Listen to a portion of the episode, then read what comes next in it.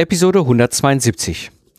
Du trägst dich schon länger mit dem Gedanken der Selbstständigkeit und dann kam jetzt die Corona-Krise und hat alles verändert. Aber die große Frage ist, ist jetzt die Zeit, sich aus der Anstellung heraus selbstständig zu machen?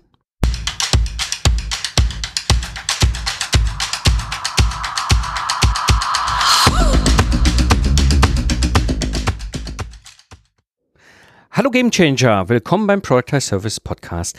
Am Mikrofon ist wieder Mike Pfingsten, dein Mentor und Gründer der Productize Service Mastermind. Ja, steigen wir mal ein in diese Frage, macht das jetzt eigentlich Sinn?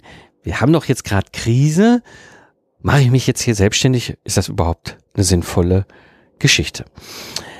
Zunächst erstmal so ein bisschen den Rahmen zu geben. Also Menschen, die vor allem die Führungsverantwortung übernommen haben, sind auch sehr häufig Menschen, die nach Freiheit gesucht haben. Das sind oftmals genau die guten Führungskräfte, wenn sie so neue Wege mit ihren Teams beschritten haben, die sich nicht so verbiegen lassen in irgendwelchen Unternehmen und vor allem, die keinen Bock haben, gegen ihre Werte und Überzeugungen zu handeln. Das Problem ist nur, wenn du dieser Situation als Führungskraft steckst, die Entscheidung zu kündigen ist oft schwer. Ich kann das sehr, sehr, sehr gut nachvollziehen. Ja, natürlich hast du auch einen gewissen finanziellen Bedarf. Ich meine, vielleicht sogar auch wenn du Kinder hast. Ich meine, ich habe drei Kinder. Ja, dann ist es klar, da ist ein, ein, ein Bedarf einfach da, der will gedeckt sein.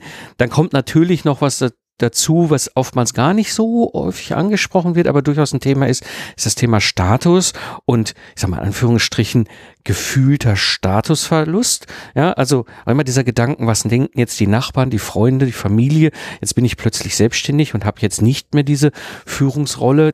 Und was ich auch sehr gut nachvollziehen kann, ist das Thema Unsicherheit. Wenn man sich mal da draußen so umhört, ja, bei den Nicht-Selbstständigen, äh, man hört ja unglaubliche Horror Horrorstories zum Thema Selbstständigkeit. Ja? Und äh, ich will da gar nicht jetzt drauf rumreiten, was es da alles für schöne Horrorstories alles so äh, gibt. Mhm, ganz ehrlich, aus meiner Sicht, Selbstständigkeit ist nicht gefährlich. Es sind einfach nur andere Spielregeln. Ja, und die kannst du lernen und wenn du sie kennst, kannst du sie anwenden. So einfach ist das. Das Problem ist nur, Selbstständigkeit war nie ein Thema in unserer Ausbildung. Ja, wir haben das nicht in der Schule gelernt, wir haben das auch nicht an der Uni gelernt und ich kann mich, kann mich noch selber daran erinnern, als ich mich mit Gründung und Selbstständigkeit beschäftigt hast, dann redest du mit angestellten Gründerberatern, wo du denkst, hm, das ist ein Mensch, der ist angestellt, wieso soll der mich denn beraten beim Thema Selbstständigkeit? Der hat doch selber keine Ahnung. Ja, also ich, ich kenne diesen Gedanken und mir ging es damals, 2005, wirklich genauso. Ich hatte die gleiche Situation, wie du heute vermutlich selber wahrnimmst. Und die Frage ist natürlich, wie kann ich mich jetzt selbstständig machen, ohne dass ich auf mein gewohntes Einkommen verzichten muss? Ja, und wie gesagt, ich kenne heute die Spielregeln, was funktioniert und was nicht funktioniert. Ich hätte mir 2005 jemand gewünscht, ja, der mir das zeigt, der mir diesen, ja, der mich quasi als Menti an die Hand nimmt und durch dieses unbekannte Land führt. Ja, das ist mit ein Grund, warum ich 2014 diesen Podcast gestartet habe, denn so einen Podcast, sowas hätte ich mir gewünscht und dann hätte ich eben nicht äh, 2009, 2010 damals 250.000 Euro versenkt in einen meiner Firmen. Kommen wir zur Frage, was bedeutet eigentlich Start in die Selbstständigkeit? Hm. Start in die Selbstständigkeit, das wird, wird, dir, wenn du jetzt als Führungskraft Karriere gemacht hast, gar nicht so unbekannt vorkommen. Ähm, es ist sehr vergleichbar an vielen Stellen auch mit der Karriere als angestellte Führungskraft. Ja, erstens, du fällst Entscheidungen. Das ist etwas, was in der Selbstständigkeit definitiv ein wesentliches Element ist. Und das zweite ist, du löst Probleme. Ich denke, das sind Themen, die du als angestellte Führungskraft in deinem Kontext, in deiner Karriere durchaus erlebt und auch gemeistert hast. Also das ist jetzt nichts Neues, ist in der Selbstständigkeit sehr ähnlich. Der Punkt ist nur, was ist jetzt eigentlich anders in der Selbstständigkeit, gerade beim Start. Ne? Ähm, der Punkt, was anders ist, schon vom Beginn an, aber auch, du wirst es hinter sehr schätzen, ne? du hast viel mehr eigene Einflussmöglichkeiten. Du kannst viel mehr selbstbestimmt handeln. Du kannst auch viel mehr selber gestalten. Ja, und du kannst viel mehr auch deine eigene Freiheit umsetzen. Ja. Und vor allem, was, was definitiv anders ist in der Selbstständigkeit im Vergleich zur Karriere als Führungskraft, du musst dich in der Selbstständigkeit nicht mehr verbiegen, um vorwärts zu kommen. Ja, und du kannst auch vor allem Nein sagen zu all den Spinnern und Energiedieben in deinem Leben. Und das bringt mich zu dem Punkt, ist Selbstständigkeit jetzt eigentlich die viel klügere Idee? Also, wie gesagt, 2005, als ich gestartet habe, war das so, ich bin ja ursprünglich Kind des Ruhrports, da komme ich ja her, ich bin zwischen Kohle und Stahl groß geworden. Ich habe sehr früh in meiner Jugend gelernt, dass die Steche und der Mike, wir werden nie Freunde, wir sind nicht kompatibel. Äh, dementsprechend war das relativ früh auch für mich klar. Ne? Künstler bin ich nicht, bin eher so der Ingenieur, also gehe ich äh, in die Selbstständigkeit, mache mein eigenes Ingenieurbüro auf. Dieses, das hatte ich für mich eigentlich schon so, ich sag mal mit 17, 18 für mich klar. Ich wusste noch nicht wie, ich wusste noch nicht wann. Ich wusste nur, wenn ich ein Ingenieurbüro aufmachen sollte, ich mal vielleicht auch irgendwie Ingenieurwesen studieren. Äh, macht ja Sinn, ne? aber ähm, so, dann habe ich im Grunde dann studiert, habe dann äh, 2000 abgeschlossen als Systemingenieur, bin dann erstmal, also habe mich damals auch schon mit dem mit dem Thema Selbstständigkeit viel beschäftigt, weil ich halt auch natürlich für also ne, immer den Gedanken hatte, okay, bist jetzt fertig mit der Uni, machst dich selbstständig aber damals war so ein Punkt, wo ich sagte, nee, nee, ich gehe jetzt mal für fünf Jahre in die Anstellung, in die Industrie. Und äh, ja, so das Grüne hinter den Ohren weg, ne, Netzwerke aufbauen, hinter den Vorhang schauen und so weiter. Das war so meine Strategie. Ich wusste aber von Tag eins, äh, als ich mein, meine Stelle angetreten habe, damals in mein, bei meinem Arbeitgeber, ich wusste von Tag eins, fünf Jahre später, lege ich die Kündigung auf den Tisch. Und das habe ich dann 2005 gemacht. Ne? Und dann kam ich natürlich Feedback von den Kollegen. Ja, so, bist du bescheuert? Ja, du schmeißt deine Karriere weg. Ja, also auch aus meinem, aus meinem ne, anderen Kontext, jetzt nicht nur von den angestellten Kolleginnen und Kollegen, sondern auch von, aus dem größeren Kontext, meiner, meinem privaten Kontext. Du, du verdienst im Jahr 80.000 Euro brutto. Bist du bescheuert? Warum schmeißt du das aus dem Fenster raus? Ja, natürlich auch die private Situation, ja, äh, die Familie von meiner jetzigen Frau, damaligen Freundin, die kommen die sind alles verbeamtete Lehrer, also der größte Teil. Ja, da bin ich so damals schon so der Sonderling gewesen, ja, dieser komische Selbstständige. Äh, ja, also auch das, ne, auch ein Kontext, wo du, wo du wenig Leute hast, die nachvollziehen können, was deine Gedanken sind, was deine Probleme sind, all diese ganzen Themen. Ja, und so habe ich mir aber damals eins gesagt, ach, weißt du was? Was ist das Schlimmste, was mir passieren kann? So, und dann saß ich da in der Küche meiner Wohnung damals, hatte diese Kündigung fertig geschrieben, formuliert auf meinem Küchentisch liegen und habe gesagt, so, morgen gebe ich sie ab. Und habe das dann auch getan. Aber ganz ehrlich, ich habe drei Nächte vorher nicht wirklich gut geschlafen. Es ist so. Aber als ich gesagt habe, okay, was ist das Schlimmste, was mir passieren kann? Hey, was ist das Schlimmste, was mir passieren konnte? Naja, dann klappt es halt nicht mit der Selbstständigkeit. Und dann suche ich mir halt wieder eine Stille. So, das war damals so meine Gedankenwelt. Ähm, wenn ich heute so rückblicke, naja, ich habe insgesamt sieben Firmen äh, gegründet, erfolgreich welche fusioniert, äh, erfolglos auch wieder geschlossen. Ich habe auch eine Insolvenz äh, einer meiner Firmen äh, hinter mir. Und über alle diese ganzen verschiedenen Erfahrungen und Erlebnisse kann ich immer eins sagen, das Spannende ist, mh, hm, ich habe viele verschiedene Kunden gehabt ja, und ich hatte immer den Kühlschrank voll. Also in allen Kontexten, in allen Situationen, ob es jetzt 2008, 2009 die Auto- und Wirtschaftskrise war, die große Finanzkrise, ja, oder ob es jetzt meine eigene persönliche Krise war mit, mit dem Zusammenbruch einer, einer Firma, wo ich nur noch am Rande beteiligt war.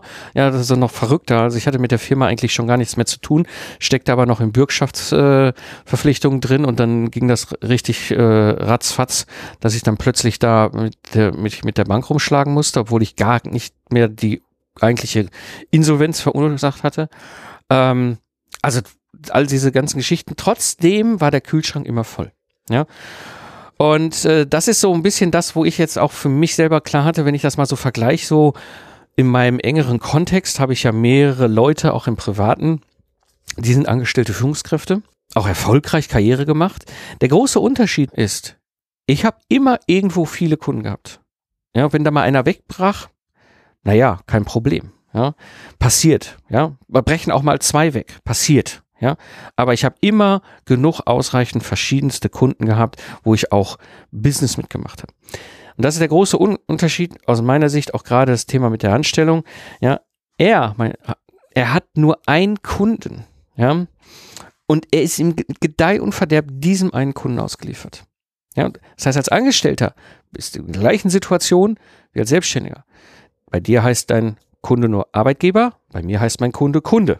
Ja, der große Unterschied ist, ich arbeite für ganz viele Kunden. Und wenn einem dieser Kunden mal schlecht geht oder er nicht mit mir weiterarbeiten kann oder will, warum auch immer, habe ich noch genug andere Kunden. Das hast du als angestellte Führungskraft nicht. Du hast nur einen Kunden. So ist eben mein, mein großer Vorteil, und das ist wirklich aus der Selbstständigkeit heraus meine Erfahrung. Ich habe viel, viel, viel mehr Sicherheit als jemand in der Anstellung. Und um das einfach nochmal be bewusster zu machen. Also nehm, nehm, mach mal eine Annahme, ich hätte zehn Kunden. So, wie gesagt, einer fällt weg. Das könnte man jetzt vergleichen. Im Anstellungsverhältnis würde das bedeuten Kündigung, Kurzarbeit, Aufhebungsvertrag. Dann habe ich immer noch weiter neun Kunden. Ja. Das ist in der Anstellung nicht so. Äh, es gibt noch einen Nebeneffekt. Äh, in der Selbstständigkeit bin ich in der Lage, selbst bestimmt zu arbeiten. Und vor allem habe ich die zeitliche und finanzielle Freiheit. Wie gesagt, wenn ich es richtig angehe, mit dem Einstieg in die Selbstständigkeit und nicht die falschen Abzweige nehme. Wenn ich es aber richtig mache, dann ist das echt ein cooler Nebeneffekt, wirklich zu sagen, ich weiß, ich kann selbstbestimmt arbeiten, mir redet gar keiner mehr rein. Ja, nicht irgendwelche machtpolitischen Wirrwarr-Dinger, die am Ende des Tages sich auf meinem Tisch als äh, Abteilungsleiter, als Entwicklungsleiter, als was auch immer deine Rolle ist, dann runterfällt, wo du denkst, was soll denn das? Das ist doch Quatsch. Ja, du kannst wirklich selbstbestimmt arbeiten und du kannst dir zeitliche und finanzielle Freiheit aufbauen. Ja. Und das bringt mich so zu den typischen Denkfehlern so in der in der Selbstständigkeit. Sehr häufig höre ich immer, ja, man muss sich breit aufstellen. Breit aufstellen, ja, verschiedenste Dienstleistungsangebote, weil das bringt Sicherheit. Und das ist ein kleiner, aber feiner Unterschied zu diesem Vergleich mit den zehn Kunden. Ich habe zehn Kunden mit der gleichen Dienstleistung. Das ist was völlig anderes, als wenn ich zehn verschiedene Dienstleistungen habe mit jeweils einem Kunden. Dann hast du nämlich einen total großen Bauchladen ne, ein, ein, ein Blumenstrauß an verschiedenste Dienstleistungsangebote. Und dann bist du in einem total roten Ozean, weil du bist nicht der Experte, die Expertin für genau dieses eine Thema. Wenn ich jetzt mal, bei mir das gleich mal mache, ne, ich, ein, ein Productized Service bei mir ist ja dieses Lastenheft erstellen im Ingenieurbüro, ja, da bin ich, bin ich europaweit der Experte, habe entsprechend auch die Gespräche zu dem Thema mit den Kunden. Die kommen zu mir, weil ich da der Experte bin. Das ist aber, wenn du so einen bunten Blumenstrauß hast, im Grunde genau anders. Ja? Dann bist du, bist du zwar alles, aber zunächst so richtig gut. Ja, das heißt, die größte, der große Denkfehler, den ich immer wieder sehe und, und der, der, der äh, ist so, ja, wir müssen uns mit unseren Angeboten breit aufstellen, das bringt mehr Sicherheit, ganz ehrlich, das bringt mehr, viel, viel mehr Risiko. Ne, du bist in diesem roten Ozean, du hast wahnsinnig viel Wettbewerb und wenn Wettbewerb da ist, dann geht es nur über den Preis. Da kannst du noch so viel argumentieren und, und dir über, überlegen, der Kunde wird am Ende des Tages immer in diesem Austausch, wir tauschen Wert, ja, er gibt mir Geld, ich gebe Ergebnis, ja, äh, immer in diesem Austausch am Ende des Tages jemanden finden, der einen ähnlich vergleichbaren Wert liefern kann, aber einen niedrigeren Preis anbietet. So, und dann ist natürlich klar, warum soll der Kunde bei dir kaufen, wenn das bei dem anderen für billiger Geld, also für weniger bekommt. Gleiche Leistung, ne? immer vorausgesetzt. Das heißt, auf keinen Fall diesen Weg gehen. Auf keinen Fall sagen, ah, ich stelle mich bereit auf. Zweite typische Denkfehler, lieber jeden Auftrag annehmen.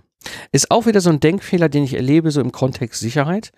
Da kommt ein Kunde vorbei und der fragt mir was an. Und dann schicke ich dem Angebot. Ich bin eigentlich, habe so vom, ne, also das Gefühl ist eigentlich, mh, hm, ob das jetzt so dolle ist, ja, aber egal, ich brauche das Geld, ich nehme es an. Ja. Es gibt da mehrere, auf mehreren Ebenen ein Problem. Erstmal hast du eine riesige Gefahr, wieder in das Zeit gegen Geld Hamsterrad zu fallen.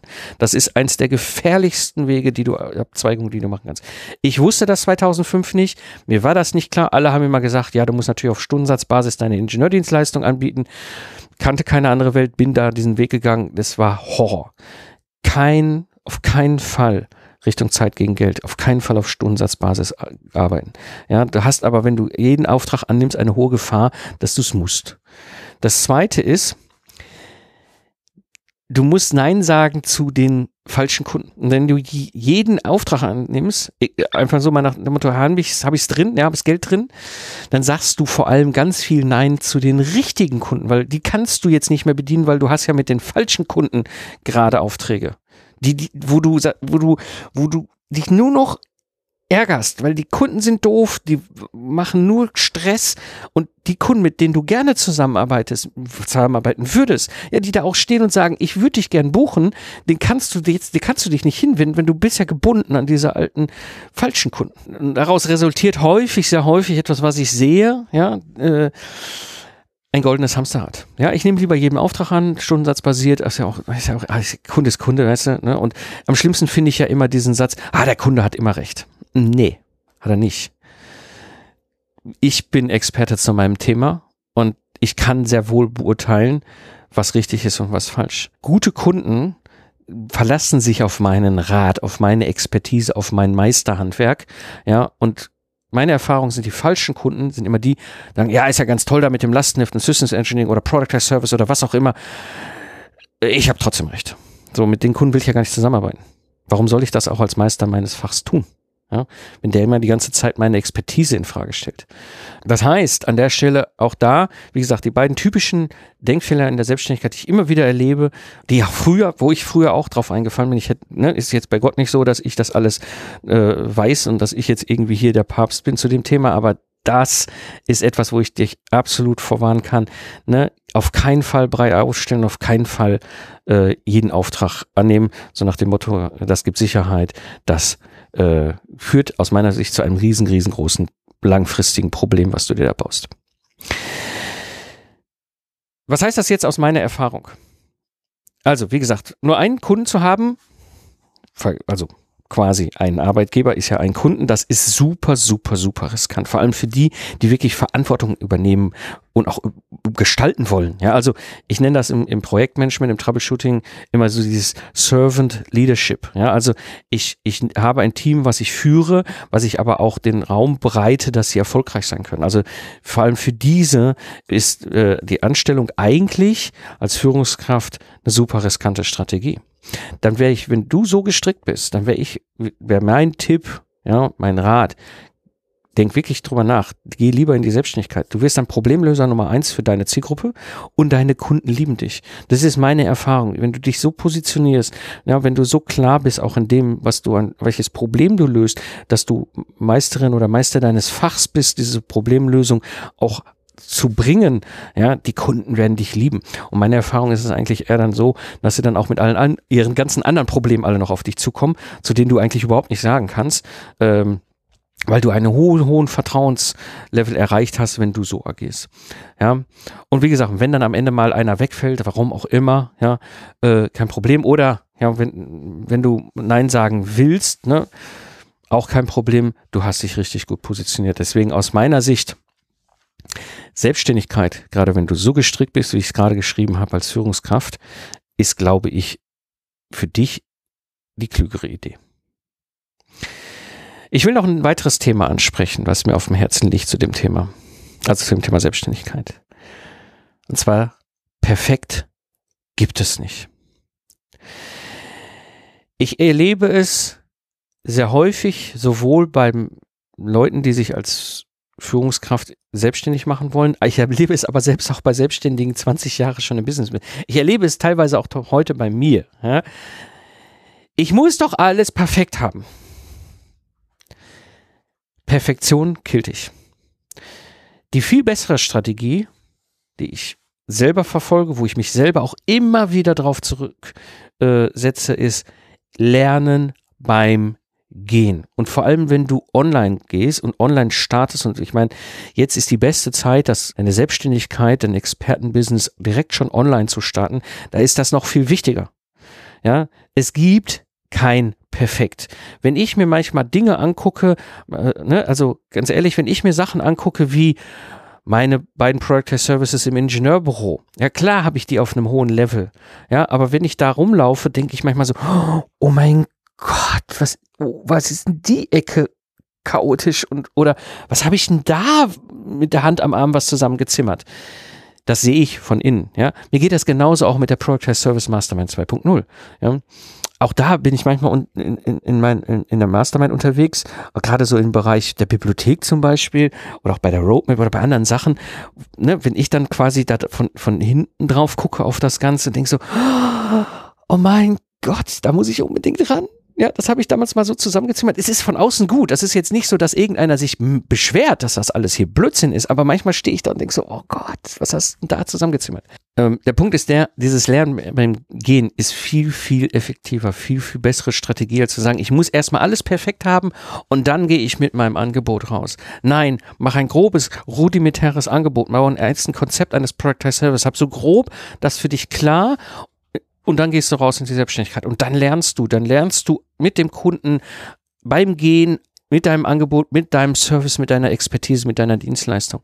Es ist kein Meister vom Himmel gefallen, noch nie. Aber durch dieses Lernen beim Gehen, durch dieses kontinuierliche sich weiterentwickeln, seine, sein, sein Angebot weiterzuentwickeln, seine Dienstleistung weiterzuentwickeln, kriegst du immer mehr und immer mehr Sicherheit herein. Das ist viel, viel klüger als vorher einen großen zeitlichen und vielleicht auch sogar finanziellen Invest zu machen um dann am Ende des Tages festzustellen, das kauft keiner. Das wäre die dümmste Strategie, die du machen kannst. Also deswegen meine Empfehlung an der Stelle, die bessere Strategie lernen beim Gehen, vor allem wenn du unterwegs bist. So mal so ein paar Beispiele. Einige meiner Product Service Mastermind Mentees, gerade jetzt die so einen Raketenstart äh, hingelegt haben. Den Dirk, den hatte ich ja hier auch schon ein paar Mal im, im Podcast. Ja, der hat ein Product as Service Konzept gebaut und direkt umgesetzt. Ja, und er hat auch gesagt, weißt du was, ich lerne hier beim Gehen. Ja, und äh, ja, der war, das hat er ja hier in der einen Episode erzählt, der war schon im ersten Jahr sechsstellig mit seinem Umsatz und hatte 40 Tage Urlaub.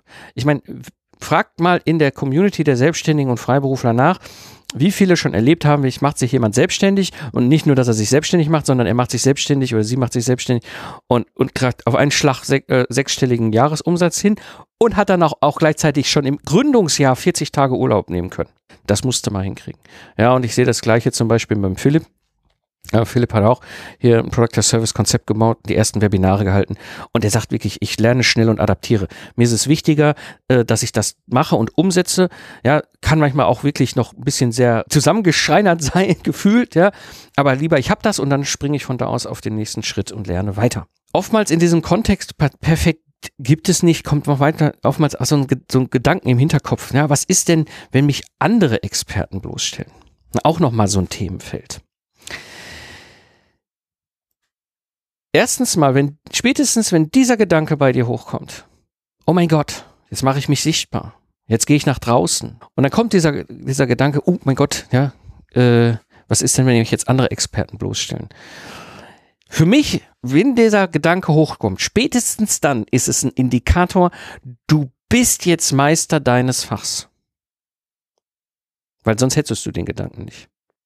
Ja, also, mach dir keinen Kopf. Ja, das ist ein ganz, ganz typischer Gedanke bei Experten mit Substanz. Und auch bei mir ist es so. Auch mit meinem ganzen Erfahrung und Hintergrund, was ist, wenn mich einer bloßstellt? Auch ich habe diese Gedanken auch heute noch. Ja, ich habe die beim Thema Lastenheft, ich habe die beim Thema virtuelles Mentoring für die Projektteams beim Maschinenbau Mittelstand. Ich habe diesen Gedanken natürlich auch bei der Product, beim Thema Productized Service. Was ist, wenn mich da einer bloßstellt? Aber meine Erfahrung über die Jahre ist, es ist ein Indikator, dass du Meister deines Fachs bist. Deswegen kein Kopf machen, wenn dieses Thema hochkommt. Ja, und auch so ein zweiter Gedanke, der auch so in eine ähnliche Richtung stößt, ist so dieses, was ist, wenn ich jetzt irgendwas falsch mache? Ja, ich habe da jetzt da so mein Angebot beim Kunden und ich bin ja Meister meines Fachs und schreibe da beispielsweise innerhalb von zwei Wochen ein Lasten. Was mache ich dann, wenn, das, wenn ich da was falsch mache? Also, erstens mal, aus den gesamten Leben, Erlebnissen, die ich unternehmerisch alle durchgemacht habe, es wird nichts so heiß gekocht, wie es gegessen wird. Ich habe aber einen Rat für dich an, dieser, an diesem Punkt. Hier können dir Mentoren helfen. Menschen, die dir ein Vorbild sind. Menschen, die dich an die Hand nehmen und dich dieses unbekannte Land führen. Ja, das heißt, da kannst du auch viel, ähm, viel dafür sorgen, dass du, dass du die richtigen Dinge direkt richtig machst. Mentoren sind auch Menschen, die dir helfen, die Abkürzungen zu finden, die du sonst nicht sehen würdest. Aber auch Mastermind mit Gleichgesinnten, also Mastermind-Gruppen mit Gleichgesinnten zu finden, die sich gegenseitig eben helfen, reflektieren, Feedback geben. Ja, und äh, wie gesagt, ganz wichtig, zu diesem ganzen Thema, gerade wenn du so am Anfang stehst, so, ich will mich jetzt selbstständig machen, aber ich traue mich nicht oder ich muss jetzt, ne, perfekt gibt es nicht. Ja, wir lernen beim Gehen und ich mein absoluter Tipp, mein absoluter Rat ist, such dir Mentoren, hol dir Menschen in deinen Kontext, die dir helfen, äh, die dich an die Hand nehmen und durch dieses unbekannte Land führen. Naja, und das bringt mich jetzt natürlich zu der großen, großen Frage, ist denn jetzt die richtige Zeit, sich selbstständig zu machen? Ne? Also, wie kommt der Mike denn auf den schmalen Grad, in der Krise sich selbstständig zu machen? Wir haben doch jetzt hier Covid-19, ja, und wir haben doch Krise und ist alles ja so unsicher, ja, und meine Erfahrung und meine Sicht auf das Ganze ist, in der Krise werden die Facebooks, Apples, Amazons der Zukunft geboren. Und ich habe mich mal hingesetzt hier für die Episode ein bisschen äh, intensiver recherchiert und war total spannend. Ich habe mal rausgesucht, welche Firmen, die wir kennen, sind in massiven Wirtschaftskrisen geboren worden. Und es war, wie gesagt, eine super spannende Recherche. Ich muss natürlich dann ein bisschen verschiedene Sachen in Kontext bringen. Wann sind Firmen gegründet worden? Wann waren große Krisen? Und es war interessant. Ich bin in Wikipedia zurückgegangen bis ins Jahr 33 nach Christus. Ja, also es ist interessant, wie weit äh, das Thema Krisen und Wirtschaftskrisen äh, da dokumentiert ist. Naja, und ich habe etwas gefunden, was ich als erstes Beispiel einfach mal bringen möchte. Das ist 1459. 1459, da gab es eine große, also in, in, Deutschland und Europa eine große äh, Finanzkrise, das wusste ich gar nicht, dass es da eine gab. Der Name dieser Krise ist Deutsche Geldkrise oder Schinderlingskrise. Und das ist ein massives Zusammen, massiver Zusammenbruch gewesen, so wie ich das da dann gelesen habe. Und dann war das interessant, da habe ich gedacht, okay, welche Firmen sind so in diesem Zeitraum gegründet worden, groß geworden, erfolgreich geworden. Da bin ich sehr schnell über ein Beispiel äh, gestolpert und zwar ist das der Jakob Fugger. Die Fugger, vielleicht sagt euch das was, sagt ihr das was? Die Fugger, eine der größten und mächtigsten Banken, die im Mittelalter entstanden sind. Finanziers der Könige, Finanziers von großen, großen Expeditionen und so weiter. Also, mal so ein Beispiel aus dem Mittelalter, ja? Also, und ganz ehrlich, der Jakob Fugger hatte nicht die Möglichkeiten, ne? der hatte kein Internet. Ein anderes Beispiel, da bin ich, da ist mir richtig die Kinnlade runtergeklappt, als ich das gefunden habe. 1929. 1929 die große Depression, die Weltwirtschaftskrise. Wisst ihr, wer da gegründet worden ist? Hast du eine Idee? Disney. Lass dir das mal auf der Zunge zergehen. Weltwirtschaftskrise. Die Menschen hatten wahrlich echt andere Probleme, als jetzt irgendwo ins Kino zu gehen und irgendwelche Filme anzugucken. Und da gründet der Kerl Disney. Eine der erfolgreichsten Unterhaltungsunternehmen, die du auf der Welt finden kannst. Ja? Nächstes Beispiel, 1973 Ölkrise. 73 Ölkrise, also ich kann mich nicht dran erinnern, ich bin erst 74 geboren worden. Ich kann mich aber sehr gut an die Geschichten meiner Eltern und die Narrative, die daraus erzählt worden sind in unserer Familie erinnern. 73 wurde Microsoft gegründet. Da gründet ein junger ITler mitten in einer der großen Ölkrisen, einer der großen wirtschaftlichen Krisen einfach mal eine kleine Softwarefirma. Ja. Nächstes Beispiel. fand ich spannend, als ich es entdeckt habe. 2000, ne? 2000 große Dotcom-Bubble ist ja geplatzt, die große Bubble. Weißt du, wer da gegründet worden ist? Wusste ich auch nicht. Habe ich nicht auf dem Radar gehabt. Habe ich jetzt erst beim Recherchieren für die Episode gefunden. Google. Google ist mitten in der Dotcom-Bubble. Ich glaube, die sind 99 gegründet worden und dann kam die Dot, also die wurden gegründet und ich, also gefühlt, glaube ich, ein halbes Jahr später kam die Dotcom-Krise. Ja, also auch da wieder ein Beispiel. Ja, große, große Unternehmen werden in der Krise geboren. Ja, und das gleiche Beispiel nochmal relativ nah dran bei uns. 2008, 2008 wurde gegründet Doodle, Airbnb, Zalando, Uber. Ja, also das mal so als Beispiel von Firmen, großen Firmen, auf großen Namen, die auch in der Wirtschaft, in Wirtschafts-, in massiven Wirtschaftskrisen geboren worden sind. Kommen wir noch zu einem anderen Thema, also Aspekten dieses Themas, ne, ist jetzt die richtige Zeit. Also erstens mal, jetzt ist das Internet das, das Backbone der Wirtschaft. Es ist noch nie so klar gewesen, dass wir deswegen diese Krise auch perspektivisch überwinden werden, weil wir das Internet haben. Jetzt stell dir doch mal vor, das wäre vor 10 oder 20 Jahren passiert, wo wir sowas alles noch nicht hatten. Heute können wir Zoom-Calls machen. Heute können wir Podcasts hören. Heute können wir Webinare halten. Alles ist heute da. Alles ist möglich. Ich kann eine Online-Bibliothek haben. Ich kann komplett Remote-Workshops machen. Ich, ich meine, ich mache das ja jetzt hier schon seit zehn Jahren so. Ja, also für mich hat jetzt, durch die Krise hat sich nicht wirklich viel verändert, außer dass jetzt meine drei Kinder vormittags zu Hause sind. Äh, also das ist, wir haben einfach jetzt die Situation, ähm, das Internet ist das Backbone der Wirtschaft und es wird sich auch viel verschieben. Auch dieses, ne, ich immer wieder, wenn ich gefragt werde, ich glaube, dieses Thema online und digital und remote arbeiten, virtuelles Arbeiten, dieser Geist ist aus meiner Sicht aus der Flasche. Und der wird da auch nicht mehr zurückkommen. Ganz einfach. Warum? Mit jedem Tag verändert sich das normale Null. Ja, jeden Tag verändert sich der Status quo hin zu dem, wie wir unser Leben gestalten. Das bedeutet, wir werden irgendwann an einem Punkt sein, und wenn wir es nicht sogar schon vielleicht sind, wo früher oder später die Leute, wenn sie dann zurückkommen in den klassischen alten Arbeitskontext, sagen, auf den Wahnsinn habe ich keinen Bock mehr. Wieso soll ich mich mit 50 Leuten in einem Großraumbüro einfärchen lassen? Das ist ja schlimmer als das mit dem Homeschooling mit meinen Kindern. Also, das sind so Sachen. Oder auch ich jetzt schon einige Gespräche geführt in diese Richtung. Das hat doch alles online funktioniert. Warum soll ich denn jetzt nochmal um Gottes Willen diesen Reisezirkus auf mich nehmen? Ja, für eine Stunde Meeting vor Ort. Ja, all solche Sachen. Ich glaube, diese, diese äh, äh, Geist ist aus der Flasche und der wird sich nicht mehr zurückdrehen lassen. Ja, dieser, dieser, dieser Referenzpunkt, was ist und was ist unser gewohnter Alltag, schiebt sich immer mehr in Richtung Remote, immer mehr in Richtung Online, immer mehr in digitale Zusammenarbeit. Ja. Und daraus entsteht natürlich ganz klar auch das Thema dass wir Dienstleistungen virtuell anbieten, dass wir virtuell miteinander zusammenarbeiten mit den Kunden. Weil es geht nicht anders. Ja, ich kann jetzt nicht irgendwo hinfahren und mit 30 Mann einen Workshop machen. Das geht nicht. Und ich werde es auch nicht in zwei Wochen können. Und ganz ehrlich, meine persönliche Meinung, wenn ich so den Wissenschaftlern äh, folge, wird das auch noch eine ganze lange Zeit so bleiben. Ja, das heißt, es ist jetzt eh eine gute Zeit, in diese Richtung sofort loszulegen und gar nicht erst mit einem sag mal, offline basierten Präsenzdienstleistungsunternehmen oder Selbstständigkeit zu starten, sondern zu sagen, weißt du was, ich mache ein klein, ich, ich mache mich als kleines, feines U-Boot selbstständig, ja, und nutze eh die Möglichkeiten, die da sind. Ja, ich habe noch nie so wenig Diskussionen gehabt äh, bei meinem Lastenheft-Service über das Thema, dass der Kickoff-Workshop äh, äh als Online-Workshop läuft. Bis Februar selten, aber immer mal wieder kam das so ein bisschen hoch, so, ja, Pfingsten können Sie nicht für den Kickoff-Workshop bei uns äh, äh, im Werk vorbeikommen. Ähm, ich sage nur, nee, nee, das geht, brauchen wir nicht, das funktioniert alles komplett online. Ja, die Diskussion ist weg. Ja, und die wird auch in absehbarer Zeit nicht so schnell wiederkommen. Und dementsprechend kannst du auch direkt darauf setzen.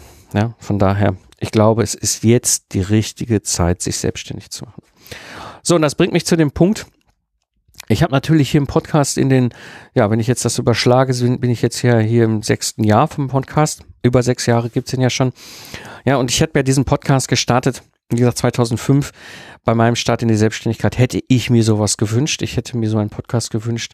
Um, naja, und so habe ich mal einfach ein bisschen im Archiv hier vom Podcast gestöbert und habe mal so ein paar Sachen rausgesucht, die ich dir jetzt einfach mal so als Tipp weitergebe, als Episoden, äh, wo du einfach mal in deinem Player dann äh, scrollen kannst und gucken kannst, wenn dich da verschiedene Themen triggern und ansprechen. So aus dem Jahr 2014, die Episode Nummer 13, meine fünf größten Fehler als Freiberufler. Episode 18, die drei Mythen der Selbstständigkeit. Episode 21, Remote-Arbeiten, ein Modell der Zukunft. 2014 habe ich da anscheinend schon eine Episode drüber gemacht. Ich war selber sehr überrascht, ich konnte mich gar nicht mehr dran erinnern. Ja, auch ne, Episode 30, digitalisiere erfolgreich dein Business. Ja, also auch da, du siehst, ich habe 2014 schon über diese Dinge geredet für mich nachgedacht. Ja, und dann gibt's es 2014 auch noch eine Episode, die für dich interessant sein können, weil ich es ja auch heute hier im Kontext äh, erwähnt habe.